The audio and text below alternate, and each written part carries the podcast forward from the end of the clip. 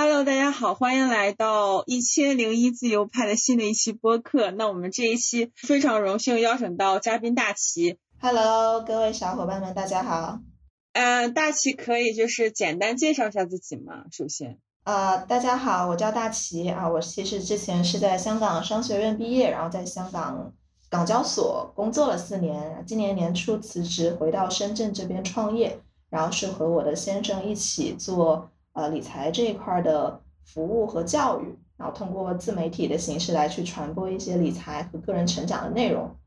挺好奇，大齐之前是在香港 Top 十商学院毕业是吧？对，我在科大香港科技大学，对，应该是算是香港香港前三的商学院。然后又在香港证券行业从业四年，对吧？对对。嗯，那所以是什么原因让你今年辞职？然后跟你的老公一起创业呢？嗯，对，其实这个是特别好的问题啊。我我在就是去年离开港交所的时候，当时还特地做了一个视频，那个视频就叫做呃是什么给我勇气放弃高薪的光鲜亮丽的工作，选择辞职创业？对，其实辞职创业这个事儿虽然是今年才真正离开公司嘛，但其实在过去的。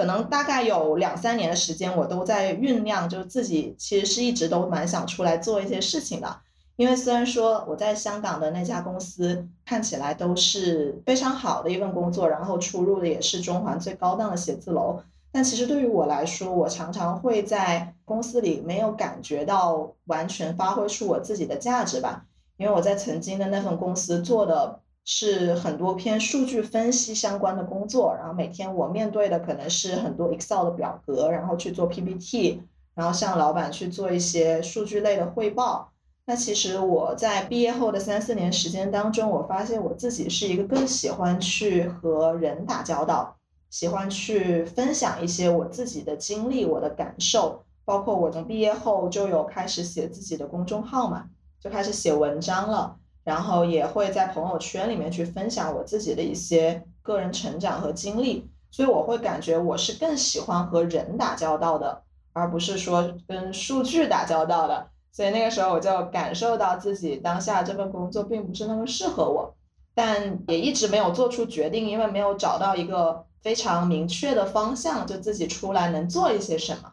那其实我觉得有一个契机呢，也是。促进了我去做出辞职的这一个动作的，就是因为去年我们呃因为疫情的原因嘛，然后也是待在家里去。当时因为我先生是做香港保险的，那疫情对他的这个行业其实影响也是很大的，因为香港这边就封关了，很多内地的客户是没有办法过来，然后我们也没有办法回到内地，所以说当时就想着开了一个视频号，嗯，通过这个视频号呢去分享我们自己在家庭理财方面的一些经验，包括以及我们。夫妻两个一些亲密关系和个人成长相关的一些心得和感受，就通过视频号这样线上的方式去进行传播。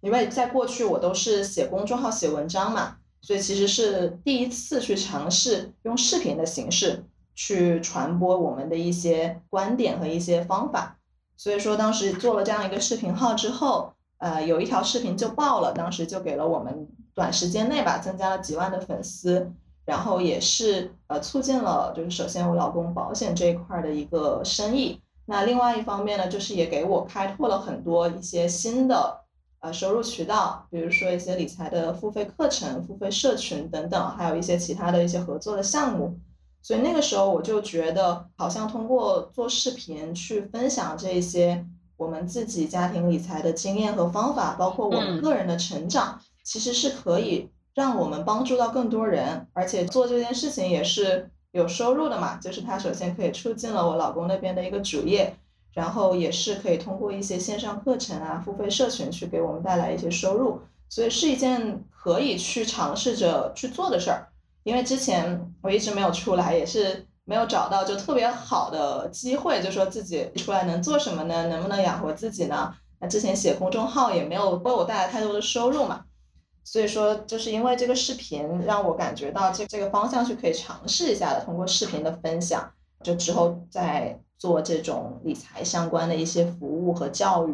然后是我们可以做的，而且能够带来的影响是更大的。就相比我每天在公司里面工作去处理这些数据去做分析，那我通过视频的形式，其实是一条视频可能就有上万、几万人看到，那能够带来的影响力和能够给他人的帮助是更大的。所以那个时候就开始在考虑去全职做这件事情，因为就是。那个时候也很能明显的感受到，如果我要同时兼顾一份全职工作，然后又要产出呃高质量的内容，同时就产出内容之后，背后还有新的客户啊、新的一些项目需要去做，其实是完全没有办法兼顾的。所以那个时候就会面临说，呃，我要不要再把视频号这件事情，然后包括一些视频号给我带来的机会，去好好把握住，去做得更好。还是说我依然保留着我这份工作，这样子我有一份稳定的现金流，呃，让我可以在一个相对来说比较没有太大压力的情况下，把视频啊这些事情当做一个副业来做。那后面我决定还是选择辞职全职来去做这个事情，因为我觉得现在也还比较年轻嘛，也还不到三十岁。然后时间其实也是人生的时间，其实很宝贵的。其实真正能够让我们出来有勇气去做一些自己真正想要做的时间，并不是那么的多。所以当时我想着，那趁着这二十二十多岁，还不到三十岁，可能就这黄金的十年，不如去试一试。啊，因为我能想象到我在曾经的公司里面一直做下去是怎么样，就可能会有一份不错的收入，然后很稳定，各方面的福利不错，但那也就是全部了。那如果说我出来做，就自己做自媒体，然后做理财这个方面的服务，做这方面的一些教育培训，我觉得可能能够给我带来的可能性是更大的。然后能够帮助到的人也是更多的。那其实我们人生发挥的价值也是用我们帮助了多少人来去做一个衡量嘛。所以我就觉得后者这个选择对我来说是当下比较好的，所以当时就做了这个决定。我也看到大庆那条视频了，就是那条视频是怎么就是突然涨粉涨那么多的呢？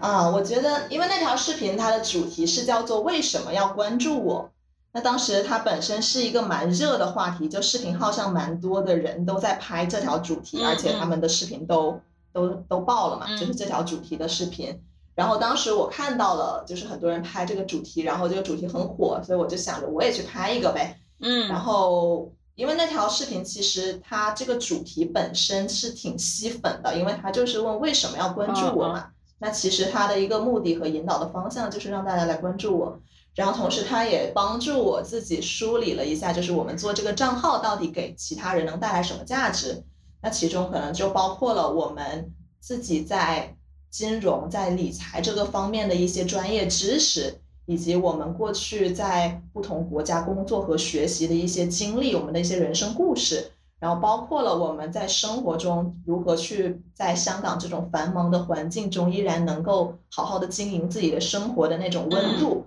就我们当时就说了，有干货、有温度、有故事，就这三个核心价值是我们这个账号想要传递给大家的。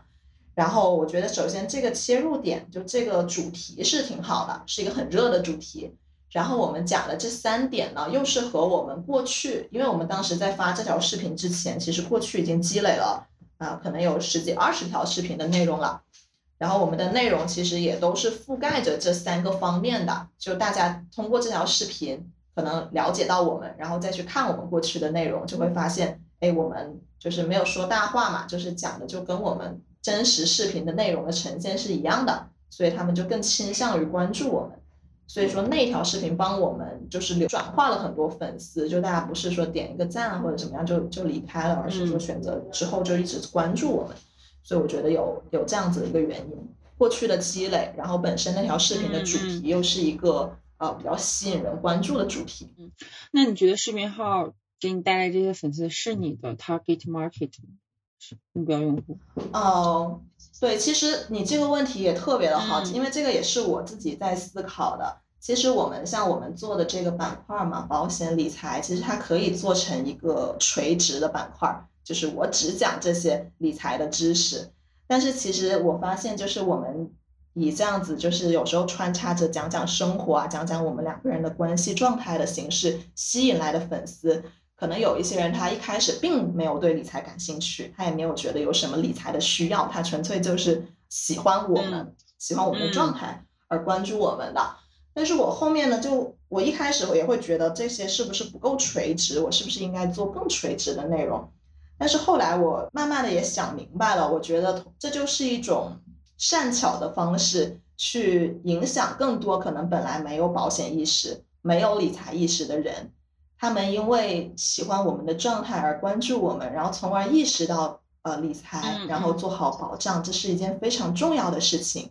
然后慢慢的去。把自己人生一步一步的去规划好，然后我觉得其实这也是一件很好的事情，因为对于任何人来说，其实做好保险，然后做好理财，做好人生的规划都是非常重要的事情嘛。那只是可能很多人他一开始是没有这个意识的，但如果说因为我们让他们有这个意识，因为很多粉丝就跟我们反映，就说呃，其实关注你们之前我完全没有意识，但知道看了你们视频我才发现那么重要。那我觉得其实这也是。就是对这个市场的一种教育吧，就是把这样子重要的东西分享给大家，哪怕他原本不是说我非常精准的目标人群，但是他们因为我们而去了解到这些东西，然后并且开始去做一些呃调整和践行，我觉得就特别好了。嗯嗯，我也是看你们那个亲密关系那个视频也挺好，其实也是我感觉亲密关系可能是大家所有人都会关注的。大家会好奇你们为什么就是会关系经营那么好，然后哎，可能就顺便关注你们理财这个这个事儿了。对对对，大家其实呃，因为我们也一直都强调的就是理财和理心嘛，就是我们那个账号，然后包括我们也就是我们其实想要未来走的一个方向就是修心和创富是。同时进行的，嗯嗯，就不仅仅是讲说，呃，就是这个理财赚钱的一些术的层面的东西，然后更多的其实也是这个背后我们自己个人的内心成长，然后我们关系之间的成长，因为这些其实才是财富的一个基础吧。就是那些术的东西，如果没有建立在一个比较扎实的内在的一个基础上面，其实是很难就是长期发挥作用的。所以我们也是想在视频里面就穿插的去告诉大家这些东西，虽然我们也会讲术的东西。对对对，所以现在大齐，你们社交媒体的主要阵地就是公众号和视频号吗？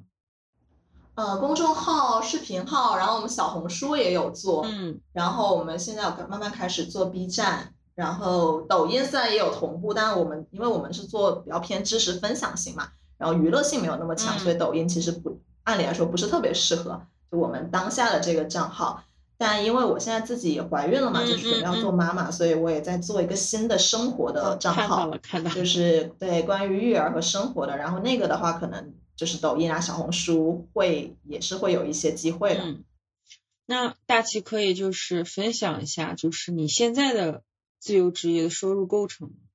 啊，对，现在现在其实收入构成就是有一些，首先保险这一块的收入嘛，就是因为本身我老公也是做这一块的，然后保险保险这一块，因为我们分享这方面的知识，然后就会转化一部分这一部分的收入，嗯，然后其次呢，就是有一些付费课程的收入，然后比如说港股打新的课程，然后比如说我们呃跟其他一些就是比较就是股票领域专业的人员合作的股票类的课程。然后这种课程合作方面的一些收入，然后包括我们自己即将推出的一些呃理财课程的收入，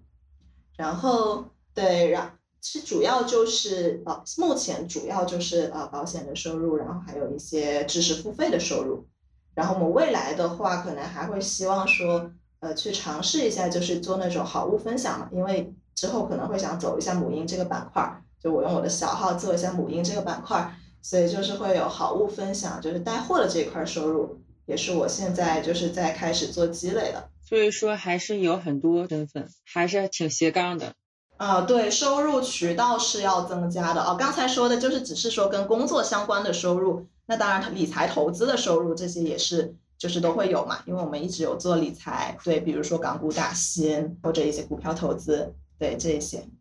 对，说到这个港股打新，其实我就想问。大齐一个问题，就是你之前你也说你是一个月光族，刚开始上班的时候啊，对，刚开始是，然后因为收入比较低的时候，嗯 嗯，对，然后后来现在慢慢逐渐成为一个理财达人，对，就是你经历了什么呢？就是就是从月光族到理财达人。哦，我觉得其实首先就是一方面嘛，就是我觉得自己还是要先提升一下自己的收入。对，就是因为月光族有两种可能性哈，就是大家先分析一下，就自己毕业出来是月光是什么原因？是说有有一些人确实是收入比较偏低嘛，比如说刚开始我出来香港的那个，因为刚开始我还在实习，然后那时候香港好像实习收入只有一万多块钱，然后香港的那个香港的那个房房租啊、物价各方面都很贵，那一个月基本上花完也没有剩太多钱了。那后面就是自己找到了一份更好的工作吧，一份更好的全职工作，首先我自己的工资就提升了，然后那就能存下一些钱了。那这个就是我们通过提升我们的收入来去帮助我们存下一些钱，这是一种方式。那还有另外一种类型的人呢？我知道我身边有一些朋友，他其实收入是很高的，收入是不错的，但他还是月光。对，那其实主要还是自己的一个消费欲望的问题。就其实像我过去这几年吧，就虽然说收入都是一直在提升，但我的消费水平并没有太大的提升提升。对，就是其实我不会因为。就是收入提升了而去多花钱，所以其实我存下来的钱是一直都越来越多的，就是不断的让自己收入提升，比如说通过主业收入提升，然后通过多元的管道收入的提升的这个过程中，呃，我是没有增加我的，没有同步增加我的消费，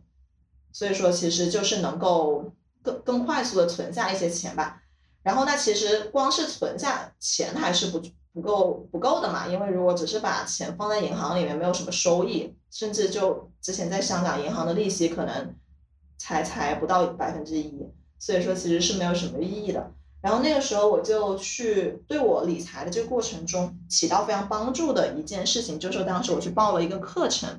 就我在这条路上其实是花了很多钱去学习的，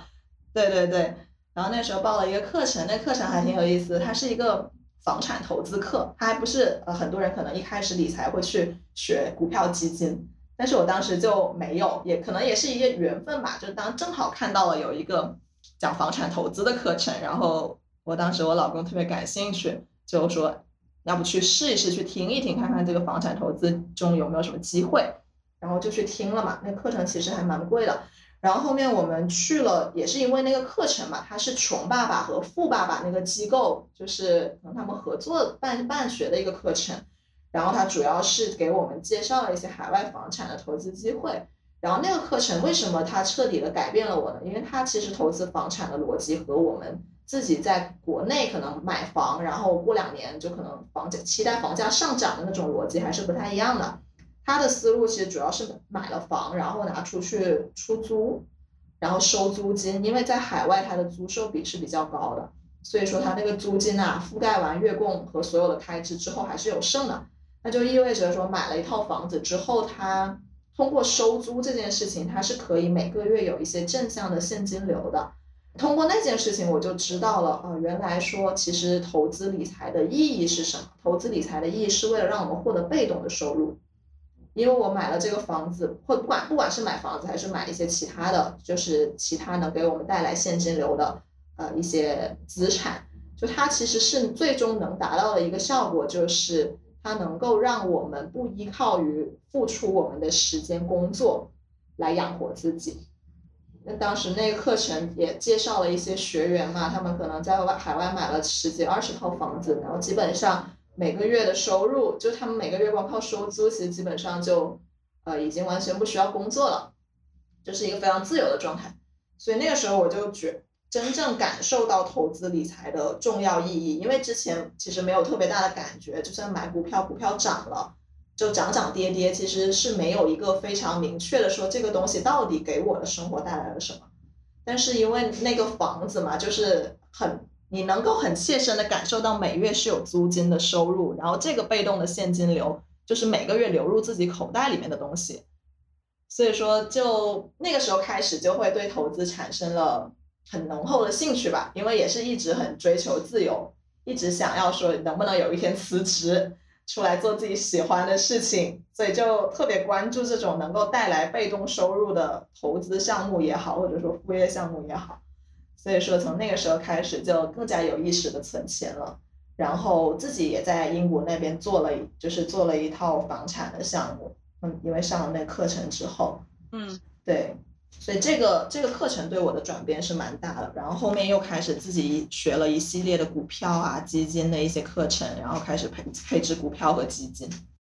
所以大齐现在就是也是在海外买了很多房产嘛？没有很 没有很多没有。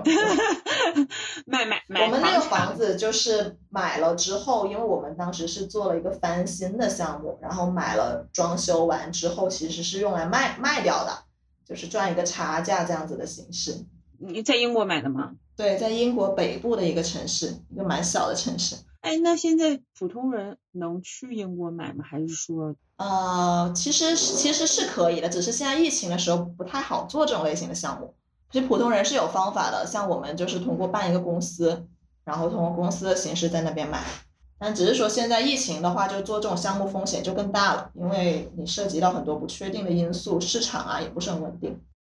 所以说房产，然后现在你。股票基金这块，对，然后就是后面房子房子那个卖出去了之后，然后就把钱拿回来，开始做港股打新啊，然后也配置了一些股票，股票这些流动性啊相对来说更好一些嘛。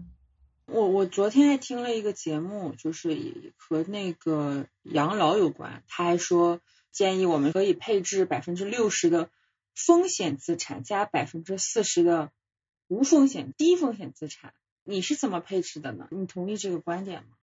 嗯，我觉得是可以基本这么说的，因为这个其实只是一个大概的原则吧，因为它其实有一个参考的公式，就是用一减去你的年龄。比如说，假设我假设我是三十岁，那我可以放七十在风险资产里面，然后三十放在无无风险资产、低风险资产里面嘛。然后它其实主要是根据我们的一个风险承受度。那如果说是百分之六十、百分之四十，那可能就是四十岁左右，就相对来说，呃，因为年龄大了嘛，其实就不太适宜说这么激进的方式去投资了，所以说风险资产会放少一点，风险资产可能就是股股票啊、基金啊这些东西。现在我感觉我周围海外资产就是买海外房子的少，大家都可能比较聚焦北京或上海的房子，因为他们说北京、上海房现在年收益率的话是大概在百分之十左右，对年市化收益率。对，你觉得呢？你你配置了吗？就是或者说你怎么看？嗯，你说上涨的空每年涨幅是吗？嗯，国内的房子我是这样子看的啊，因为国内的房子本身它的租售比是比较低的嘛。就意味着他肯定是不可能拿租金来养贷的，所以大家其实基本上赚的都是那个房价上涨的钱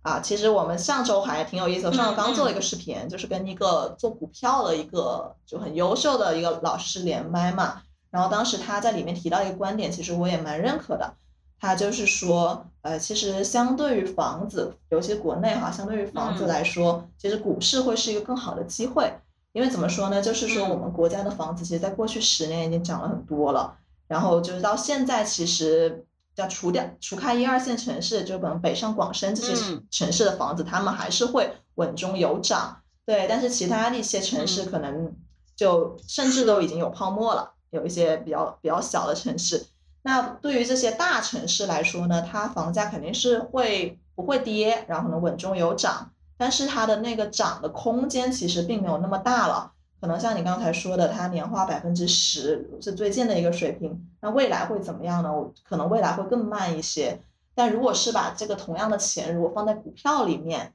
对，如果放在股票里面，可能定投指数基金都可以做到一个嗯将近百分之十或者超过百分之十的收益。如果说呃有一些可能经过比较专业的学习啊，或者自己很感兴趣去研研究这种。分析公司选择一些个股的话，可能它可以做到百分之十几，甚至百分之二十的一个收益。当然也要看人啦，就是如果是确实对股票这个板块感兴趣，而且愿意投入时间和精力去学习研究的话，其实股票潜在来说能够带来的这个收益其实是更大的，相比房产来说哈。但房产就是比较保值嘛，就是不太会亏。但是股票呢，就是潜在的收益更大。房产不用学股票知识，房产的话就买就行了，不用学。嗯，其实也是要学一些的，因为我有一个朋友，他其实就有这样的例子，他之前是也是因为港珠澳的这个概念去买了个珠海的嗯房子，然后可能选的地段不对吧，反正现在一直也没有涨。那其实房子如果它不涨，那我们每年要给利息，就是在亏。当时一百多万买的房子，可能算下来都亏了几十万了。所以说还是要学，国内的房子也是要学的啊。有没有不学的？不学的，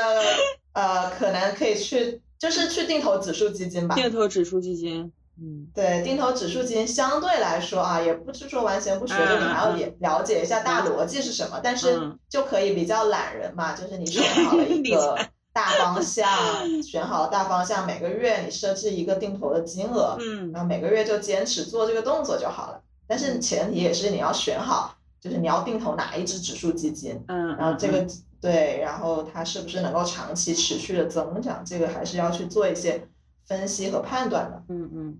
挺头疼的，这个这个理财这个事情，挺麻烦的，我觉得。嗯，对，因为其实就是它其实是这样子的，就是理财呢，它中间有中高低风险嘛。那其实最低风险的就是呃一些银行银某一些银行理财，而不是所有的银行理财。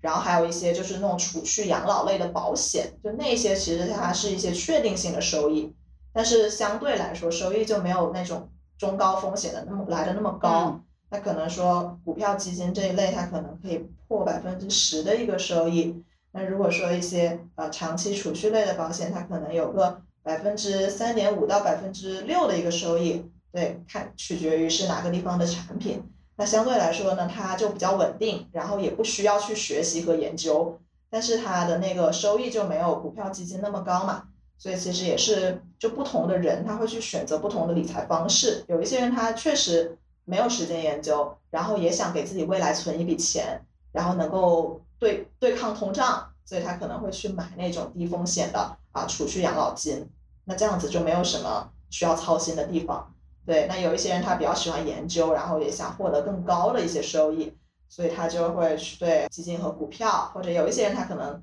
搭配着来做，也是我们比较建议的。包括我们自己就是会去买这种低风险的，那收益相对来偏低，但是风险也非常低。然后自己再去研究一下股票和基金，去选择性的去投入一些这种高风险的资产里面。嗯，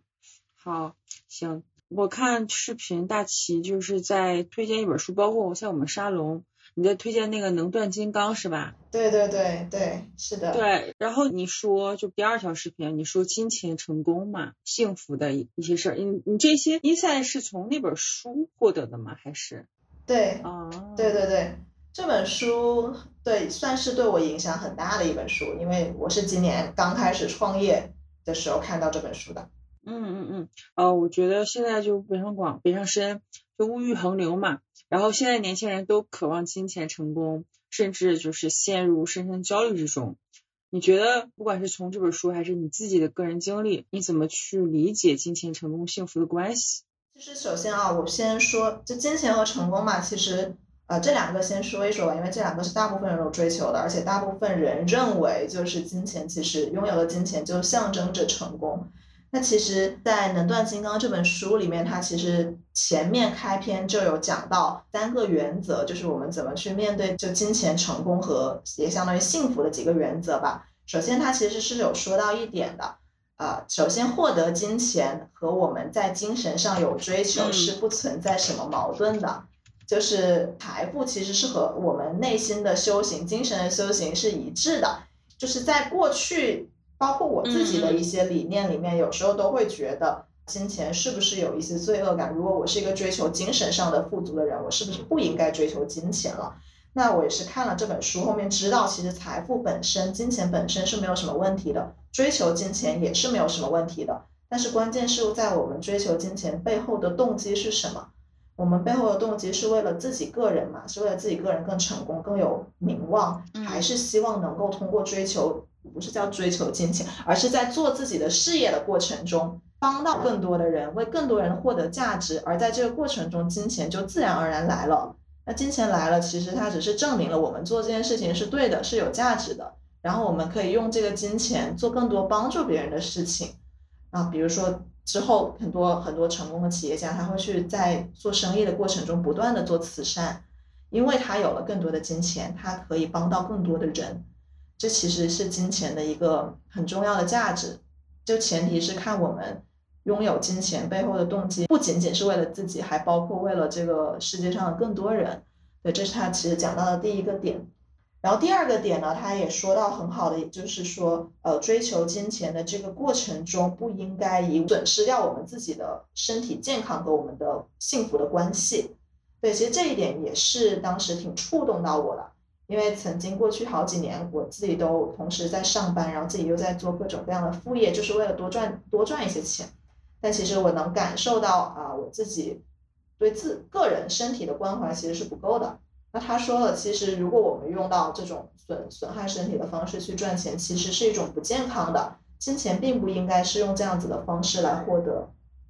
不应该是用牺牲身体、牺牲内心健康的方式来获得啊。然后这个是是跟身体和幸福感关系相关的一个一个观点。然后那另外一个观点呢，他就说，其实当我们就是做了这些事业，我们做自由职业者或者创业也好，做完这些事业。当我们未来人生可能走到走到终点的时候，我们再回头去看我们做的这些事情，我们认为它是非常有意义的。我们赚到的这每一分钱都是呃基于我们给身边的人和给这个世界创造了很大的价值的情况下赚到的。那我们的这些做所有的一切事情是发挥了很大的价值和意义的。那我们会对所有的这一切都感到非常的无悔，觉得我这一生非常的无悔和。去实现了人生的一些追求和价值吧，所以说其实他这三个点当时就看到就很打动我，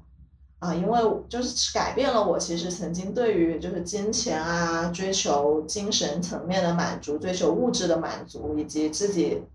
个人身心的一些平衡，原本有了很多疑惑，我发现这其实这三者是完全可以一致的。就是身心的健康、财富的富足，然后关系的幸福，这些其实是可以是可以一致的。就我们是有一个方法，同时拥有这些东西，而不需要去做一个取舍。然后呢，能断金刚其实就讲到了，呃，其实背后一个很核心的方法就是我们要知道金钱来自于哪里。它里面提到说，金钱其实来自不是来自于那些我们看上去的那种表面的原因，比如说我做了个视频号。啊，因为吸引了很多粉丝，然后他帮助我自己促进了我自己现有的业务，这些其实只是一个表面的原因，但其实它背后深层的原因是来自于我们过去慷慨的给予，就给予了别人很多，不管是财务上面啊、物质上面，还有一些精神层面上面的帮助，这就是我们，他就所谓的金钱来自于我们对他人的慷慨给予嘛，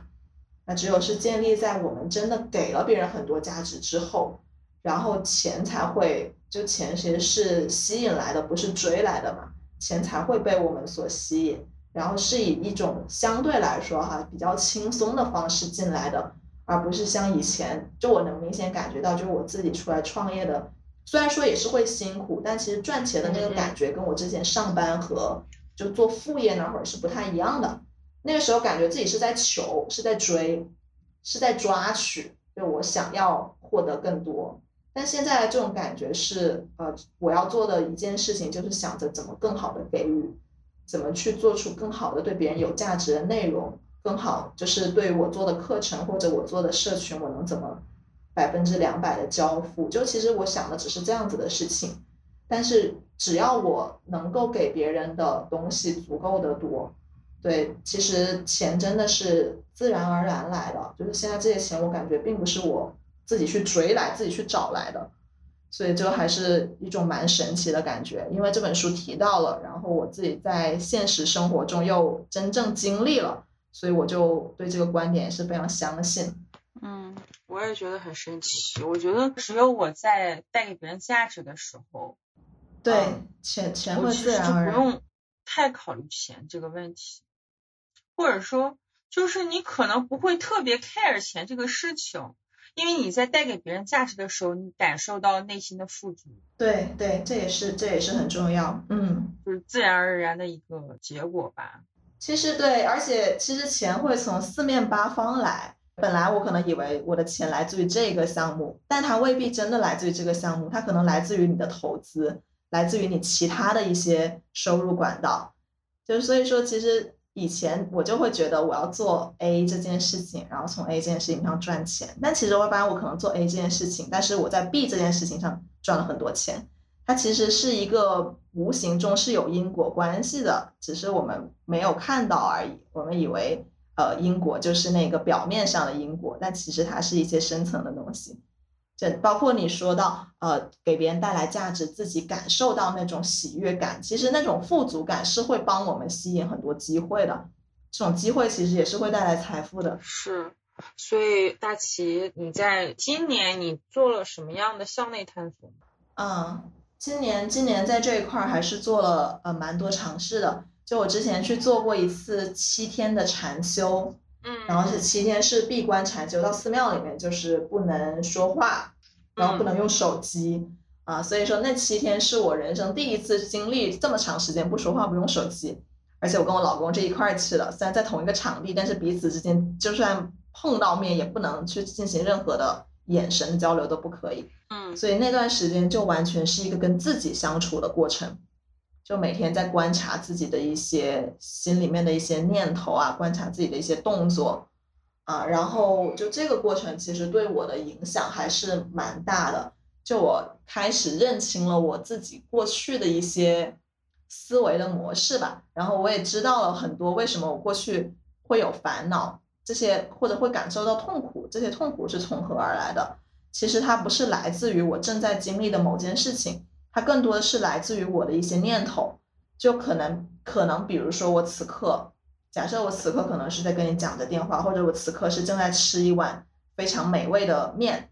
那本身这件事情是没有给我带来什么样的问题的，但是为什么有时候我可能在做一件事情的时候会感受到痛苦，是因为我想到了过去的某些事情，或者我在担忧未来发生的某件事情，其实我是没有活在当下的这一刻。而是活在了过去和未来，未来还没发生，过去已经过去了。其实我们唯一能把握的就是当下嘛。但是在过去很长的人生中，我是经常容易陷入过去，要么就后悔我过去做过某件事情，觉得我应该做得更好；要么就担心未来我会不会做成某件事情，我我如果做不成了，会不会很丢人？种种此类的一些自己的焦虑吧，自己的想象，是这些给我们带来的痛苦嘛？然后，这经过那次禅修，我也知道，就是真正能摆脱痛苦、逃离这种就是这种幻象的挣扎，其实是源自于我们要牢牢的活在当下，就是要找到一些让我们自己能回到当下，能觉察到我们当下又升起了什么样的念头，怎么去把这个念头和我去做一个分隔，然后让我自己意识到我是在当下的这个环境中，这个环境是安全的。是没有那一些我想象出来的，似乎让我觉得很担心的事情发生的，所以我觉得就是永远都牢牢的抓住当下的这个，就我们老师说，当下就像是一个一个绳索吧，就你就在这个什么过去和未来的这个洪流当中，如果你能抓住当下的这一条绳子，然后不要被那个洪流冲走，那我们就是安全的。所以我当时也是对这些他说的这些话都印象很深。然后现在自己在生活中也会去更好的去觉察自己的心念，以及提醒我要时刻要活在当下，就不要陷入到未来和过去当中。我觉得就是现在很多年轻人，他们焦虑的原因可能更多是他们什么都想要，就是他们的欲望太多。就你不觉得现在大家欲望太多吗？就是既要又要还想要。嗯，对。既要又要还想要，其实本质上也是没有想清楚自己真正想要的是什么。嗯，可能会存在很多就是向外的比较嘛。嗯，就可能就是看到别人有，觉得我自己也应该有。嗯，对，其实很多痛苦也是来自于呃，我其实这就是他之前在禅修的时候老师说了，人生的很多痛苦其实是来自于贪嗔痴。嗯，那其实这种既要又要还想要这种贪心嘛。是，就是我对很多物质的东西也好，情感的东西也好，或者各方面的东西有这种执着，就是我我认为我一定要得到，嗯，就是是这种贪心是让我们感受到痛苦的。但其实我自己回顾我过去的人生，刚就包括刚刚毕业的时候，我就住在很小很小的房子里面，就其实那个时候我并没有觉得很不快乐或者很委屈。然后反而是想方设法把那个房子布置得更加温馨，让自己住得更舒服，然后去享受我当下能够享受到的东西。所以那个时候我是很快乐的。然后呢，现在条件更好了，就是有更好的生活环境。那其实那种快乐，我觉得是没有变的。就人他其实不会因为说啊我赚到了更多钱，就一定会更开心的。所以其实是这种永远都不满足，会让我们永远陷入到痛苦当中。就即使他拥有了现在他想要的东西，可能他拥有了之后还会再想要新的东西。然后就永远都得不到快乐。对对，我觉得大家现在特别喜欢复制别人的欲望，就是这个欲望其实你自己根本其实没有，但是看到社交媒体或者说你身边朋友啊有了，你就想拥有它。嗯，我觉得这个很重要，就是就是了解自己吧。我觉得这个就是也是向内探索一部分，就了解自己欲望是什么。但是有些欲望它其实我觉得就是噪音吧，嗯，不是属于自己的。是的，是的，我觉得你说的这个复制欲望的这个观点观这个概念特别好。对，因为我们受这些环境的影响嘛，从小生活在一个这种比较，然后这种就充满批判的一个环境里面。以前是比较分数，可能后面是比较呃上什么大学，找了什么工作，找了什么老公。对，就是一直是在这样子的一个环境里面，所以我们都会尝试着向外去看。包括我过去其实有很长一段时间也是这样子的。那比如说找到了一份不错的工作，那我可能会看到这个行业内有更好的工作，然后永远没有办法满足。但后面我就觉得我不应该，所以我突然觉得决定辞职那天就觉得，呃，没关系，我就走另外一条完全不一样的路也没有关系。就我彻底就放弃了可能原本啊所谓在金融行业里面的这个就是职场上的发展。但是那也没有关系啊，那我愿意选择另一种生活方式。我觉得就遵循自己的内心吧，还是自己要想清楚。嗯，是是是，特别是我之前其实也是学金融的，本科是金融，硕士是管理会计。哦，你跟我挺像的，对对对，我也是本科。你也是本，你是本科会计吗？本科是金融财务，然后硕士是管理学。就是我身边的朋友都是可能现在在就是四大呀，或者说那些外企啊，还有什么银行从事财务类工作。还有很多同学还问我，你想不想回金融行业或者怎么怎么？嗯，人很容易被这些影响。对对，就是你你比如说你可能像你现在做这个事儿嘛，肯定是让你比。就是做那些呃金融啊会计更有成就感的嘛，就你知道自己真正想要的是什么，享受哪一种感觉，然后想要提供哪一种价值，其实这个时候就内心就会比较笃定。其实我觉得每个人你喜欢什么不喜欢什么，其实内心是知道的。嗯，对，就是你做这件事情是什么感觉，你你你是不是你是快乐还是不开心，你都是知道的。只不过人有的时候会屏蔽这些。屏蔽自己的声音，反而听到了别人的声音。对对，就听社会的声音吧。大家就觉得在香港或者在上海陆家嘴一个楼里穿着高跟鞋或者穿着西服，会感觉自己很就是金领的感觉，感觉很好。对，感觉。嗯，对我曾经也现在陷入这种很好的感觉中，陷入了一两年。然后后面我觉得这些东西都不是属于我的，这些东西属于公司的。就即使这些出入五星级酒店、高级的这种会客场所，但我没有觉得它是我自己提供的价值。就虽然说看起来是很好，但我觉得，就至少对于我而言吧，我觉得这是一种这种假象，它并不是真正属于我的东西，也不是真正我想要提供的价值。而且我不知道你会不会有这种感觉，非常空虚。啊，会啊，会会有的。我在我在过去那份工作里就经常有这种感觉。这种空虚的感觉会不会让你产生一种情绪消费？很多上班族因为在工作中有一些空虚感，比如说买买买啊，这是都是属于一种情绪消费。嗯，比如说我在上班中的一些觉得没有得到满足的地方，我可能不会用消费物品来解决，我可能会去用消费一些体验来解决。就其实是类似的，可能我会去旅行，我会去做一些不一样的尝试。对我称之为就是为体验、为梦想买单，然后做这种事情之后，然后我获得了一些新的尝试，一些新的就人生经历吧，然后这些会让我觉得填补了那种工作上面的空虚感。刚才我记得大齐说你特别向往自由，那你觉得你现在对自由的理解是？什么？嗯，我觉得其实自由啊，不是说我们想做啥就做啥，但我觉得很重要就是我可以选择我不想做啥就不做啥。我肯定也还需要有一些严格的规则，因为我们也是呃有几个小伙伴在一起工作嘛，就是我需要去约束自己啊，不能自己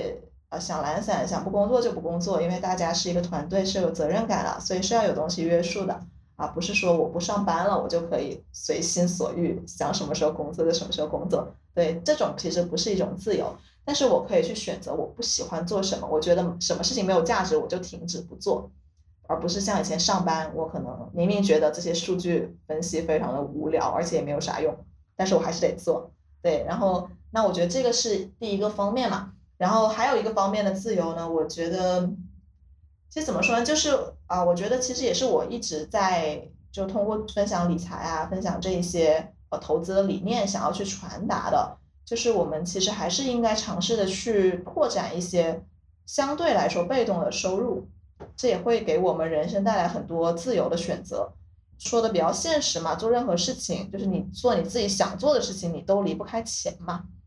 那其实包括我自己在呃在辞职的时候，我肯定也是都把这些钱算好，就是我我能不能支撑着我去做这件事情。如果说我一下一时半会儿赚不到钱的话，我我的存款我的现金能有多少，能不能够？就所以其实我自己是觉得我们需要去创造被动收入的，而不是说。呃，就是一直靠呃，不管是主业啊还是副业也好，就是靠这种需要通过出售时间来换金钱的一种方式，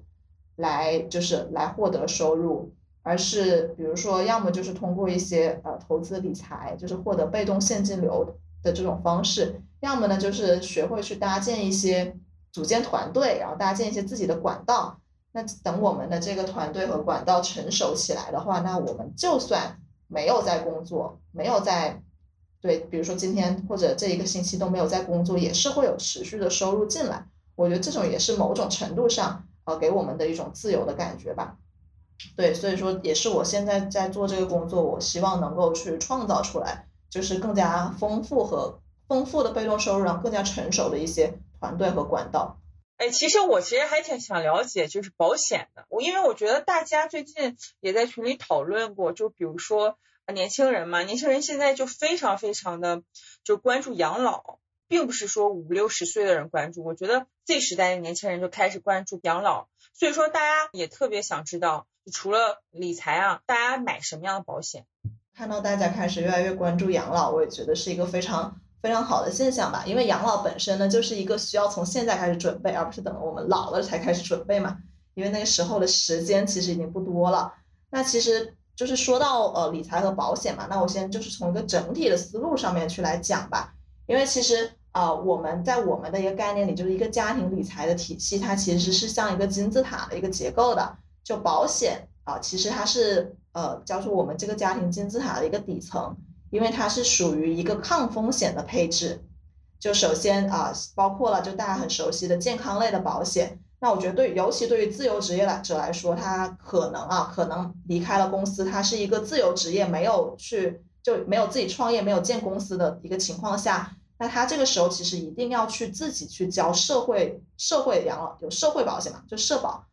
对，然后社保其实就包括了国家的医疗险。和国家的那个养老保险，就这一块儿它是一定要交上的啊。包括我自己辞职，就是回到内地，我也是就因为我们自己开了公司，所以用自己的公司在交。所以自由职业者首先第一是一定要交社保，然后把国家的这块保障呢，首先我们先拿到。然后那，其次就就是一些比较基础的，就是自己的一些预算，首先配置一些健康类的啊医疗险。那其实百万医疗险这种就很便宜嘛，年轻人百来块钱啊，几百块钱一个一年的就很便宜。如果说呃有一些经济条件，然后想买一些终身的、更加长期的，那可以去考虑去呃配置一下重疾险。然后这这几种就医疗险和重疾险这两种是比较必要的身体健康类的保险。那如果说是有房贷类型的这种年轻人有债务的话，那可以去考虑配置一些寿险，因为就是如果说发生了一些意外的话，它可以赔一笔钱，是可以能够覆盖这些债务的，就不会给啊自己家人然后身边的人留下负担。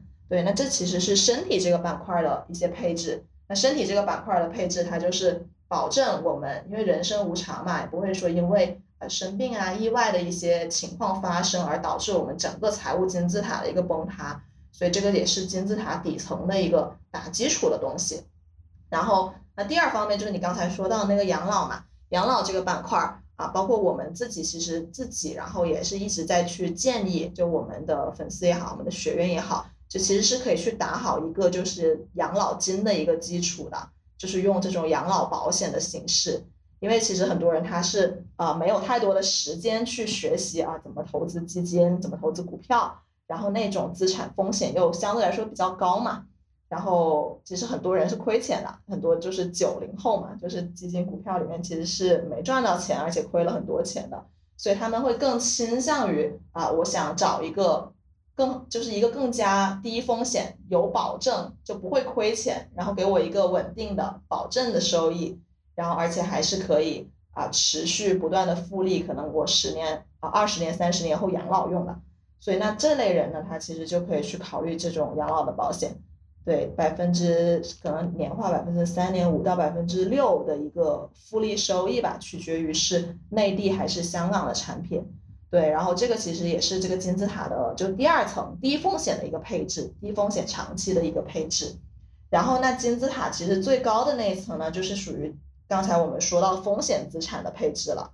对，那这部分其实就包括了基金，包括了股票，甚至可能包括了现在有一些人他会去做的数字货币。就这些，它其实是很高风险了，数字货币就更高了，基金、基金、股票也算是中高风险，啊，它这些资产的话，就相对来说肯定是能够有可能给我们带来很高的收益啦。但是如果说没有经过系统的学习，然后而且没有一个长期稳健的一个心态或者比较丰富的经验去支持的话，是很高概率会亏钱的。所以说，其实我们都是建议大家先把最底层的这些基础的低风险和抗风险的配置先做好了之后，然后再试自己当下的一个情况，看看是不是要去投资基金、股票。然后，如果要在投资之前呢，也是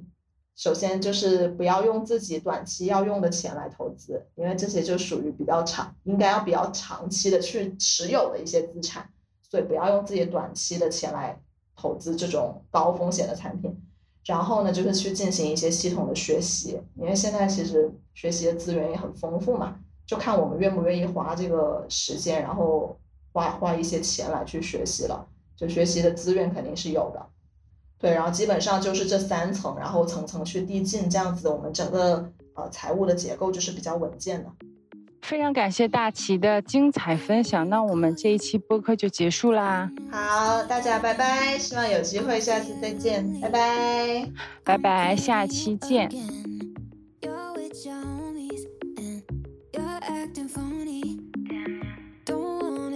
you, but my fingers press and send. High, high, high. You don't even gotta try, try, try. Got me hooked, I don't know why, why, why. Said I quit, but I lied. If I did, I'd die. You're my, you're my drug of choice. I keep reaching for you, boy. Weed and pills I still avoid. Cause you're my drug of choice. Flip